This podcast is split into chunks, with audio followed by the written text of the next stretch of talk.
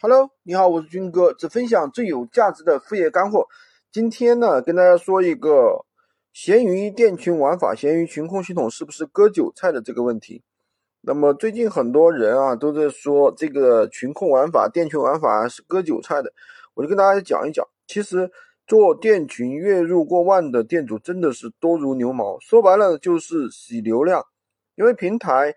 要照顾到每个新用户，都会给每个新用户几千几万的一个流量。如果说你宝贝比较多，而且在线时间比较长，对吧？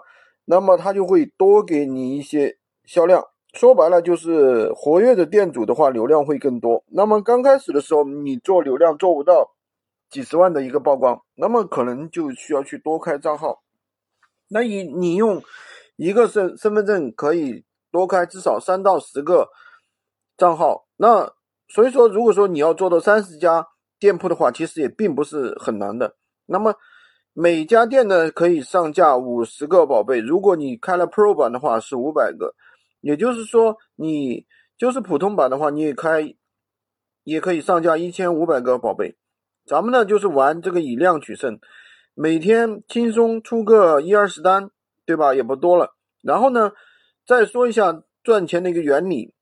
闲鱼店群的一个获利，其实就是利用信息差赚差价。最好卖的有四类：服装、玩具、电子产品、母婴用品。